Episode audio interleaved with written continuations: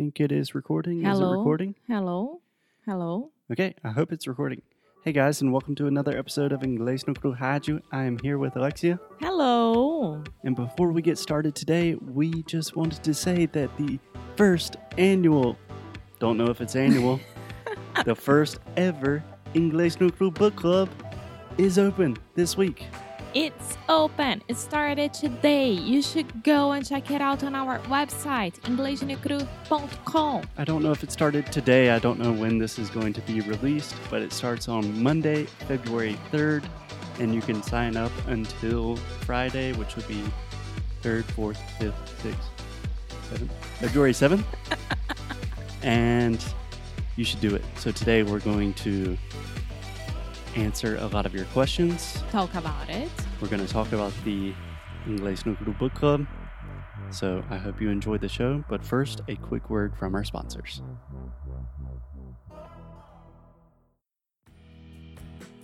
Bom, vocês já sabem que o nosso querido parceiro Cambly tá aqui todos os dias com a gente e continua com aquela super é promoção, né? Mas um super, deixa eu ver, oportunidade de você ir lá no cambly.com ou no aplicativo do Cambly, colocar seu e-mail, ir no seu perfil, ir em minutos grátis e colocar o nosso cupom, o nosso referral code Inglês no Cru Podcast. E uma coisa que a gente descobriu só semana passada que eu achei o máximo, porque a gente recebeu a história do Cambly, né? E que a logo deles mudou e ficou tão bonitinho o pássaro deles. Ficou tão bonitinho, você viu? A nova logo. Não, adorei. É um pássaro. É um É pássaro. um tucano? um pinguim? Bom, pra vocês podem ver, o Foster não prestou atenção nessa parte, mas ele também descobriu que Cambly vem de intercâmbio. Então, tá tudo conectável, conectado, Tá intercâmbio. muito interconectável. Intercâmbio de línguas, você vai lá, fala com um professor da língua nativa do inglês. Só existem professores nativos de língua inglesa. Você pode testar ainda hoje. Então vai lá. Inglês de Necru Podcast é o nosso cupom, hein? Não se esqueça. Now, on with the show.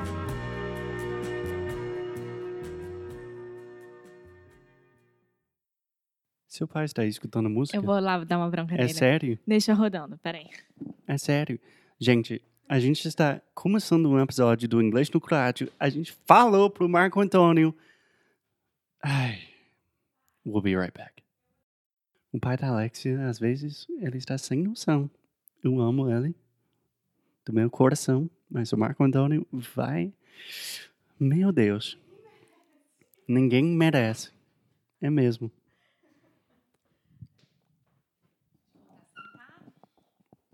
Me organizar. Gente, aqui é ao vivo e a cores. Vocês estão acompanhando um dia de gravações com inglês no Rádio. It's not easy being a podcaster. Not easy.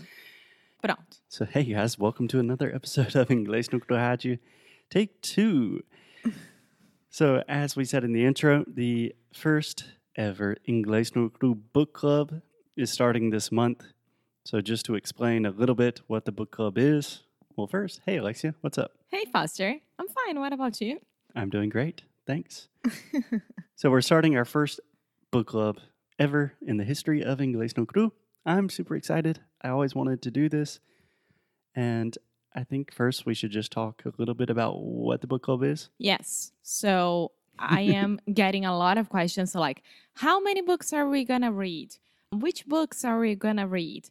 And how's going to be the exchange of the bookings? The bookings of the books.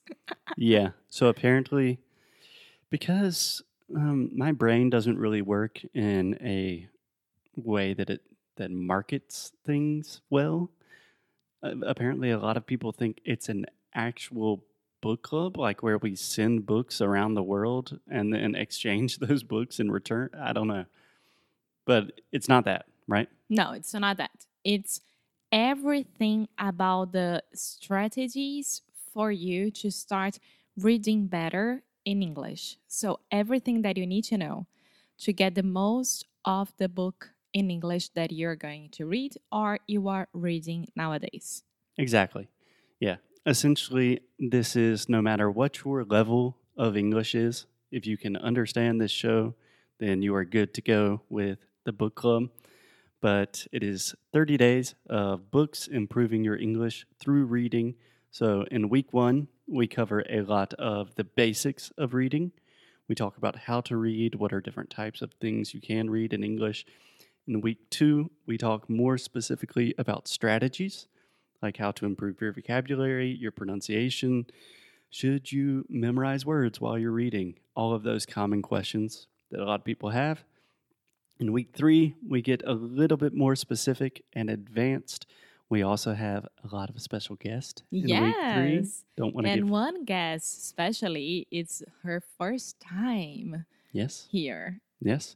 And then in week four, we call week four game time in honor of the late great Kobe Bryant. Yes. So uh, game time that means we are putting things into practice. It is getting real.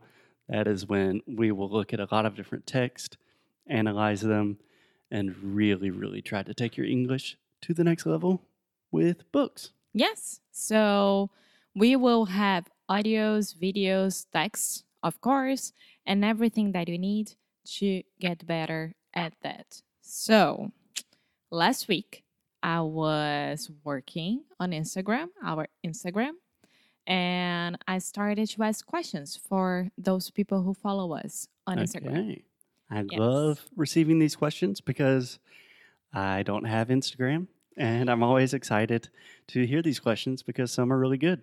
Yes. So hit me, Alexia. So- what questions do we have? The first one was Do you have the habit of reading? And I said, Be honest, we are not here to judge. So when I asked that, is reading in general, in Portuguese, Spanish, English, whatever you like to read. Okay. So you just asked people, do they read? And you said, be honest. And I imagine people are still not honest because no one says, no, don't read. So you're going to be impressed Really? because 43% said no, Good for you, people. Yes. I appreciate that honesty. and 57%, of course, said yes. Okay. So Cool. there you go. And the second question Can I stop you really quick? Uh huh. So, for the 43% of you that do not read, the book club will help you cultivate and develop a habit of reading. By the end of the book club, the goal is you will be able to read in English for 30 minutes every day. And we will teach you how to do that. We will make it easy for you. And if you are one of the 57% that already reads, we will make that habit a lot better for you, a lot more effective, so you can learn more and have more fun in the process. Yes. How's that for a sales pitch? Good merch. Can I say that? Good what? Merch. Merch. Merch? M E R C H. Merchandise? Yes. Yeah, it doesn't really fit in this phrase. Okay. Nice try. Thank you. So the second question was Did you try to read a whole book in English? Which nowadays, now reading what I just what I wrote last week, I would say, Did you ever tried to read a whole book in English? I think you want to say, have you ever tried? Have you ever tried? See? Yeah.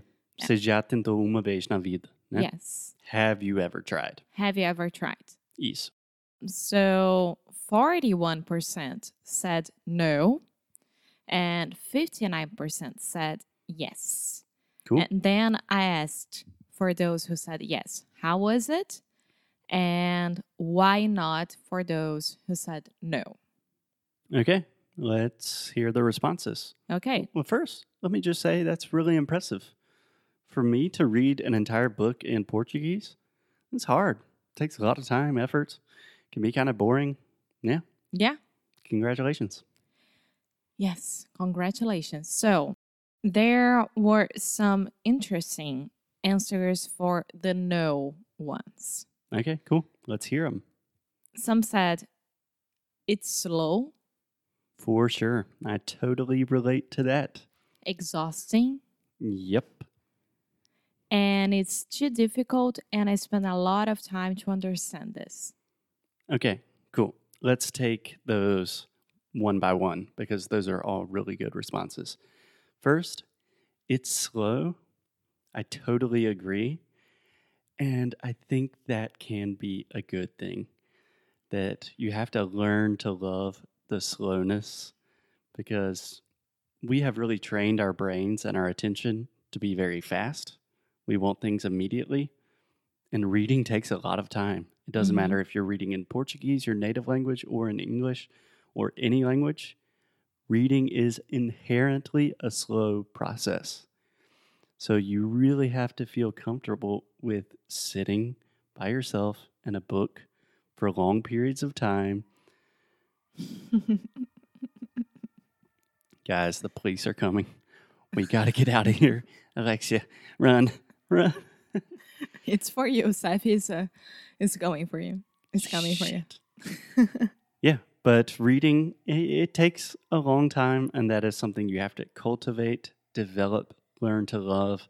And that is something we give a lot of attention to in the book club because it's a real problem. Yes, and taking this path, there is Sure. one answer that it's really what you're saying. This guy says said, porque sou ansioso demais para conseguir parar toda hora e pesquisar o significado da palavra. Okay, that's great. So, too anxious to stop and look up all the words, right? Mhm. Yeah, that's a great point. So, we talk a lot about this subject specifically in the book club. This is a very common question. Should I look up every single vocabulary word? Should I just read and try to understand with the context? The short answer is it depends. So, sometimes you just want to sit down and read and have fun. Other times you really want to focus on every detail, analyze things quite carefully. And we have a lot of different strategies about how to approach that. It depends on what you're reading, what your goals are, what How your you're reading and etc. yeah. Yeah. But for every single case, we have different solutions that should help you a lot. That's a great point. Yes. And then Jessica, I recognize her here. She said, sempre tentei, nunca consegui seguir a leitura, não consigo conectar as frases. Okay, cool. I think it's a little bit of anxiety as well. Yeah. So I think the first thing I would suggest to Jessica, hey Jessica, is we have this idea, this notion of what we call in linguistics comprehensible input. Do you know what that is? Do I want know me to because explain? of the book club. Okay, cool. so the idea of comprehensible input simply means that you want to read something that is just outside of your comfort zone. So, for example, Jessica, if you can understand very, very basic books, like a children's book, like I went to the store with my mom, if you can understand that, you want to start reading something that is just a little bit more difficult.